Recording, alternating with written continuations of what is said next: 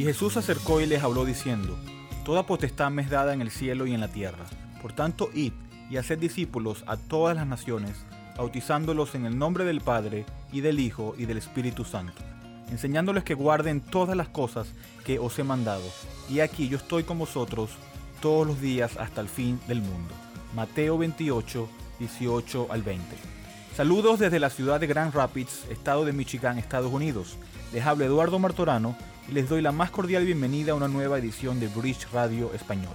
En el pasado audio empezamos a responder una pregunta muy importante, la cual es ¿cuál es el propósito de la iglesia? Y empezamos diciendo que la iglesia tiene varios propósitos definidos muy claros en la Biblia. En la primera parte discutimos los dos primeros, los cuales son que la iglesia existe primeramente para darle la gloria a Dios, para exaltar a Dios, y vimos varias maneras de hacerlo, y segundo, dijimos que la iglesia existe para edificar e instruir a los creyentes. Profundizamos en esos dos temas y te recomiendo que si no lo has oído vayas y lo hagas. Ahora, en esta oportunidad, discutiremos los otros dos propósitos por los cuales la iglesia existe. Primero, la iglesia existe para exaltar y glorificar a Dios. Segundo, para edificar e instruir a los creyentes. Ahora, tercero, el propósito de la iglesia es evangelizar a los perdidos. La iglesia existe para evangelizar a los perdidos. La iglesia tiene una misión que va más allá de las paredes físicas de la iglesia. Existimos para testificar de Jesucristo al mundo. Y esto es muy claro en Mateo 28, 18, lo que conocemos como la Gran Comisión. Y Jesús se acercó y les habló diciendo, Toda potestad me es dada en el cielo y en la tierra. Por tanto, id y haced discípulos a todas las naciones, bautizándolos en el nombre del Padre, y del Hijo, y del Espíritu Santo enseñándoles que guarden todas las cosas que os he mandado, y aquí yo estoy con vosotros todos los días hasta el fin del mundo. El propósito de la iglesia es llevar a conocer el mensaje del Evangelio de Jesucristo, y esto lo hace de diferentes maneras, ya sea enviando o apoyando misioneros, tanto globalmente como localmente. Y todos los creyentes como miembros de la Iglesia Universal y miembros de las diferentes iglesias locales deben estar activos en este propósito. Si se acuerdan, el primer propósito de la iglesia es glorificar a Dios. Y una de las maneras que lo hacemos es evangelizando. Y el segundo propósito es que la iglesia existe para edificar a los creyentes. Y no se puede evangelizar adecuadamente si no somos edificados primeramente. Todos, de diferentes maneras, tenemos parte en esto. El Señor nos ha puesto a todos providencialmente en diferentes posiciones y lugares de manera que podamos cumplir este propósito, de manera que podamos proclamar las buenas noticias de salvación a muchos. Y cuando entendemos esto, cambiará totalmente nuestra perspectiva de la iglesia. Cuando veamos seriamente este propósito, entonces veremos cada lugar donde estemos como nuestro campo misionero. Estamos rodeados de incrédulos, de personas que no han escuchado el Evangelio, de personas que si continúan en el estado en que están, morirán sin Cristo. Y eso es grave, pero la verdadera tragedia será que la iglesia no cumplió su propósito. No importa la clase social de una persona, no importa su raza, no importa su reputación, cada persona necesita oír el Evangelio. Solo recuerda cuando tú eras una de estas personas, perdido en tus pecados, sin conocimiento del Evangelio. Pero, por la misericordia de Dios, oíste el Evangelio y clamaste por tu salvación. Te diste cuenta de que eras un pecador y que no podías salvarte a ti mismo que estabas descalificado para estar en la presencia de Dios. Pero Dios en su gracia y en su misericordia hizo que oyeras el Evangelio usando a una persona. Y ahora como cristiano, Dios puede usarte para llevar ese mismo mensaje de salvación a otras personas. Nunca debemos perder de vista de dónde venimos, para nunca perder de vista el hecho de que una vez fuimos como las personas que están allá afuera, pecadores perdidos. Y por esa razón necesitamos proclamar el Evangelio. Para eso existimos, para predicar el Evangelio de Jesucristo, y tenemos que ser muy cuidadosos con el hecho de que nuestras propias ambiciones y deseos puedan socavar ese propósito. A veces estamos tan ocupados con nuestras propias cosas, y pueden ser cosas buenas, que no cumplimos este propósito por el cual existimos como iglesia.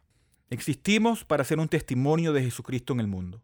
Y de la misma manera que Cristo sufrió en la cruz, como fue injustamente tratado de la misma manera debemos soportar cualquier maltrato por el bien del Evangelio. Y no hay nada más importante que el destino eterno de una persona. Por eso proclamar el Evangelio debe ser una de las primeras prioridades de cualquier iglesia. Y no importa que nos insulten, que nos rechacen, que nos calumnien, si estamos cumpliendo con nuestro propósito aquí en la tierra. todo lo que hagamos en nombre de Dios no es en vano. La iglesia debe obedecer el mandato de Cristo de ir y hacer discípulos, enseñándoles todas las cosas que Él ha enseñado y bautizándolos en el nombre del Padre, del Hijo y del Espíritu Santo. Y lo hacemos para glorificar a Dios. Y edificamos a los creyentes para ese fin, para que estén capacitados de proclamar el Evangelio a otros. La iglesia existe en la tierra con el propósito de su propio desarrollo. La iglesia es el medio por la cual el Señor construye la iglesia. Él reúne a sus redimidos a través de sus redimidos. Él usa a los creyentes para que la salvación llegue a otros elegidos. Esto es lo que el apóstol Pablo nos recuerda cuando dice, ¿cómo oirán sin nadie que les predique? ¿Cómo se les predicará si no son enviados? Es la responsabilidad de la Iglesia enviar a creyentes para la proclamación del Evangelio, para la reunión del resto del pueblo de Dios. Esta es la misión de la Iglesia en la tierra. Al principio del libro de los Hechos hay una declaración que es muy importante. Y es una declaración hecha por nuestro Señor Jesucristo cuando dice que serán testigos en Jerusalén, en toda Judea, en Samaria y hasta lo último de la tierra. También tenemos el día de Pentecostés, cuando viene el Espíritu Santo, la iglesia empieza a crecer a través de la proclamación del Evangelio. En el capítulo 2, versículo 41, dice que tres mil almas llegaron a fe en Cristo. Luego, en el versículo 47, se nos dice que diariamente eran agregados a la iglesia. Hechos 4.4 dice, pero muchos de los que habían oído la palabra creyeron, y el número de los varones era como cinco mil. La iglesia tuvo un crecimiento explosivo. Miles de personas llegaban a Cristo. Luego llegamos al capítulo 5, y si leemos el versículo 14 dice, y los que creían en el Señor aumentaban más, gran número así de hombres como de mujeres. Así que vemos que era algo constante, era algo diario, crecía el número de creyentes. Si seguimos leyendo y vamos al capítulo 6, versículo 7, dice, y crecía la palabra del Señor, y el número de los discípulos se multiplicaba grandemente en Jerusalén. También muchos de los sacerdotes obedecían a la fe. Y en el capítulo 8 vemos lo mismo. En el versículo 5 dice, entonces Felipe, descendiendo a la ciudad de Samaria, les predicaba a Cristo. Y la gente, unánime, escuchaba atentamente las cosas que decía Felipe oyendo y viendo las señales que hacía. Si vamos al capítulo 9, versículo 31, dice, entonces las iglesias tenían paz por toda Judea, Galilea y Samaria, y eran edificadas andando en el temor del Señor, y se acrecentaban fortalecidas por el Espíritu Santo. Capítulo 11, versículo 21, y la mano del Señor estaba con ellos, y gran número creyó y se convirtió al Señor.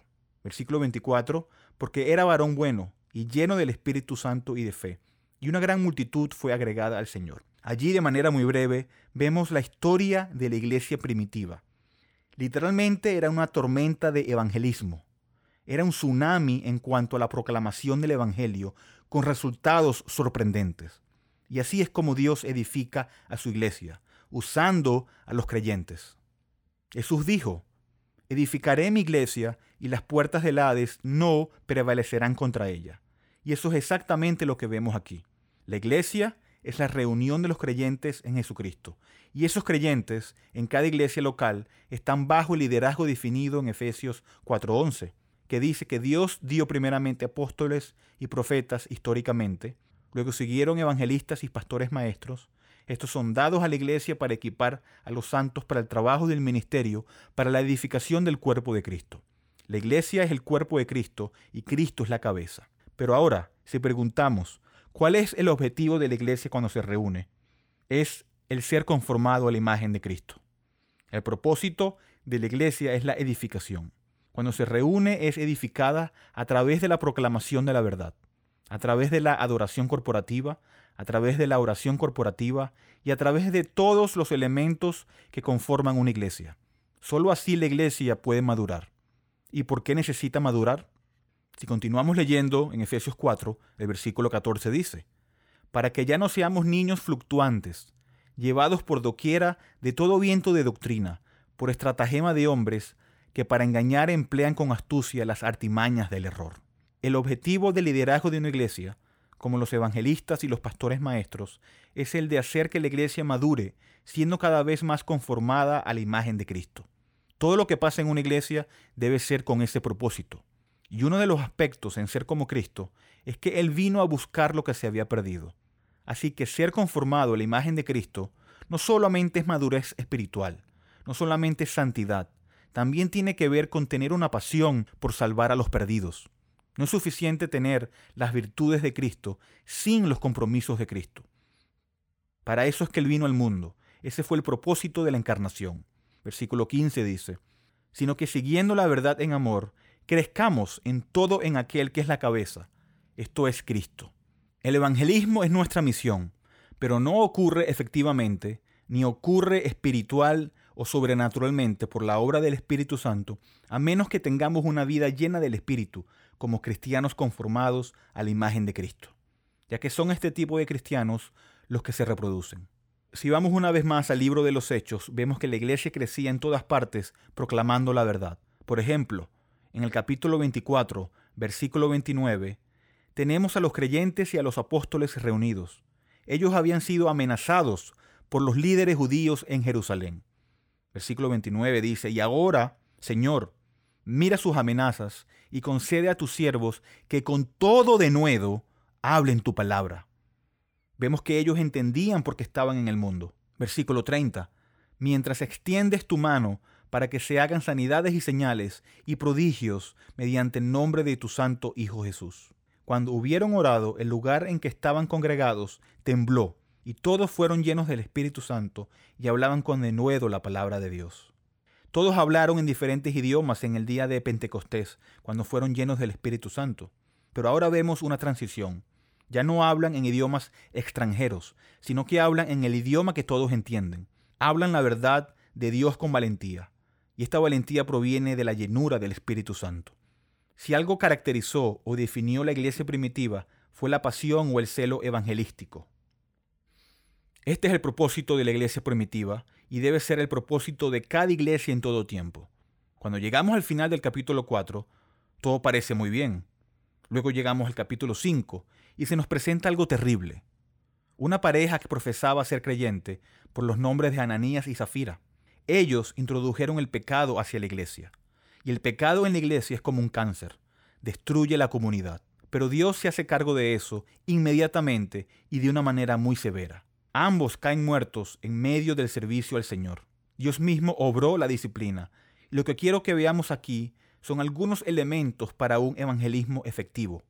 El primer elemento es la pureza. Para que la iglesia tenga un impacto en el mundo debe ser pura. Esto es vital para la integridad de la iglesia. Si vas a estar anunciándole al mundo que Jesucristo ha venido a remover el pecado, a hacernos santos y celosos de buenas obras, si ese es nuestro mensaje, si ese es nuestro evangelio, entonces lo mejor es que sea visible. Esa es la razón por la que un pastor corrupto y una iglesia corrupta, quienes se llaman a sí mismos cristianos, es devastador para el evangelismo. El mundo quiere cualquier excusa para rechazar el evangelio. La excusa más común que oyes es que los evangélicos son hipócritas. Si proclamamos que Cristo transforma los corazones y nos salva de nuestros pecados, debemos vivir según lo que decimos. Una vez el autor Robert Murray McChain dijo, no es una gran mente, no es un gran plan, no son grandes ideas lo que Dios usa, es la imagen de Cristo en nosotros lo que usa. Un instrumento santo es un arma poderosa en las manos de Dios. Una vida santa presenta la evidencia de la transformación que el Evangelio enuncia. Por eso la iglesia debe ser santa si quiere ser efectiva en su evangelismo. Esa es una de las razones por la que existe la disciplina en la iglesia. Dios aplicaba disciplina en la iglesia primitiva, pero cuando se completó la Biblia y se cerró el canon, esa responsabilidad fue delegada a la iglesia, a los líderes. Así que es nuestra responsabilidad el seguir el patrón bíblico de la disciplina por causa del evangelismo. El Nuevo Testamento demanda santidad. Efesios 5:11 dice, y no participéis en las obras infructuosas de las tinieblas, sino más bien reprendedlas. Primera de Timoteo 5:20, a los que persisten en pecar, repréndelos delante de todos, para que los demás también teman. Tito 1:13, este testimonio es verdadero. Por tanto, repréndelos duramente, para que sean sanos en la fe. Lucas 17:3, mirad por vosotros mismos. Si tu hermano pecare contra ti, repréndele y si se arrepintiere, perdónale. Y también tenemos, por supuesto, Mateo 18. Y todo esto es para mantener la pureza. Y debemos hacer todo lo necesario para que sea así. La pureza de una iglesia es el testimonio de una iglesia de la eficacia del Evangelio. Si decimos que somos hijos de Dios, que nuestros pecados han sido perdonados, debemos demostrarlo. Cuando la iglesia se encuentra en algún escándalo, y particularmente con los líderes, eso justifica la incredulidad de los incrédulos. Por eso hay que ser firme, como en 1 Corintios 5, cuando Pablo exige que expulsen a alguien. Ahora, veamos el resultado de la disciplina que el Señor ejecutó en el capítulo 5 de Hechos. Versículo 12 dice, Y por la mano de los apóstoles se hacían muchas señales y prodigios en el pueblo, y estaban todos unánimes en el pórtico de Salomón. Ese es el mismo lugar donde Pedro predicó en el capítulo 3. Todos estaban juntos, unidos, pero noten ahora el versículo 13. Dice, de los demás, ninguno se atrevía a juntarse con ellos, mas el pueblo los alababa grandemente. Esas dos afirmaciones son muy importantes. El ser alabado grandemente por quienes eran, por el celo, por la pasión, por la valentía, pero también eran temidos, tanto que nadie se atrevía a juntarse, por lo que había pasado antes. La iglesia necesita estos dos tipos de testimonio. Que sea alabada por las convicciones, por su pureza, pero que sea temida por su intolerancia al pecado. La gente veía a la iglesia como un grupo de personas cambiadas, eran diferentes y sabían que no era un lugar para jugar. Una iglesia pura trata con el pecado y lo condena. Así era en la iglesia primitiva y así debe ser hoy en día si queremos un evangelismo efectivo. Una iglesia no puede cumplir los propósitos de Dios en el evangelismo al dejar el pecado sin disciplina. La pureza de la iglesia es vital para el evangelismo. Entonces, primer elemento que necesita una iglesia es la pureza. Dos, una iglesia también necesita poder. Y obviamente aquí hay elementos únicos de la era apostólica. Versículo 12, una vez más dice, y por la mano de los apóstoles se hacían muchas señales y prodigios en el pueblo. Leamos ahora el versículo 15 tanto que sacaban a los enfermos a las calles y los ponían en camas y lechos, para que al pasar Pedro, a lo menos su sombra cayese sobre alguno de ellos. Y aún de las ciudades vecinas muchos venían a Jesucristo, trayendo enfermos y atormentados espíritus inmundos, y todos eran sanados. Todo esto está sucediendo después que le habían prohibido a los apóstoles el hacer todas estas cosas. Ellos fueron confrontados por las autoridades y demandaron que pararan toda la predicación. Pero ellos no lo hicieron, obviamente. Esto los inspiró aún más a ser más valientes, y este es el poder que necesitamos hoy. Estaban tan convencidos de su poder, era tan visible que las personas creían que aún la sombra de los apóstoles los sanaría. Cuando Pedro pasa, tratan de poner a los enfermos en su sombra, el texto no dice que eso sucedió, solo dice que las personas creían que su sombra podía sanar. Todos sabemos que estos milagros eran solo para el comienzo de la iglesia. Los milagros eran para validar el mensaje de que estaban hablando la palabra de Dios. Los milagros y señales eran los que certificaban el mensaje de los apóstoles. Los apóstoles no duraron, en el libro de los hechos se desvanecen y con ellos los milagros también. Cuando el Nuevo Testamento se iba escribiendo y circulando por las iglesias, ya los milagros no eran necesarios, porque el medio para certificar o para autenticar el mensaje era la escritura. ¿Cómo esto aplica a nosotros? Y sí aplica porque tenemos el registro de todo ese poder en las sagradas escrituras. No tenemos apóstoles haciendo milagros, Sí tenemos a muchos falsos apóstoles haciendo cosas falsas, pero sí tenemos el registro completo divinamente inspirado de los milagros de los apóstoles en las páginas del Nuevo Testamento. Tenemos el registro del poder de Dios demostrado en la iglesia. También tenemos el poder del Espíritu Santo, quien hace cosas maravillosas en la conversión.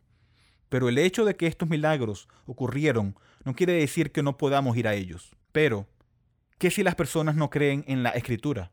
Eso es lo que debemos esperar. El hombre natural no entiende las cosas de Dios, son locuras para él. No esperemos que crean, pero no pueden ser salvos a menos que lo hagan. Todo ese poder en la iglesia primitiva se vuelve tan viva hoy para aquella persona que ve la verdad de la escritura como si estuviera en esa ciudad. Hasta aquí esta parte de Bridge Radio Español. En el siguiente audio continuaremos respondiendo cuál es el propósito de la iglesia. Gracias por escuchar. Bridge es una librería cristiana reformada sin fines de lucro, ministerio de enseñanza y cafetería. Estamos dedicados a discipular y equipar a los cristianos para la obra del ministerio y la edificación del cuerpo de Cristo. Hacemos esto al proporcionar recursos a precios módicos, tales como Biblias nuevas y usadas y libros cristianos centrados en el Evangelio y materiales de estudio en inglés y en español. Por favor, considere apoyar a Bridge Ministries a través de una donación única o mensual ya que esto nos permite continuar nuestro alcance local e internacional a través de nuestros estudios bíblicos, conferencias y Radio Bridge. Puede donar y encontrar más información sobre nosotros visitando nuestro sitio web en bridgeminlaredo.org. ¿Cuál es tu único consuelo tanto en la vida como en la muerte? Que yo, con cuerpo y alma, tanto en la vida como en la muerte, no me pertenezco a mí mismo, sino a mi fiel Salvador, Jesucristo. Gracias por escuchar.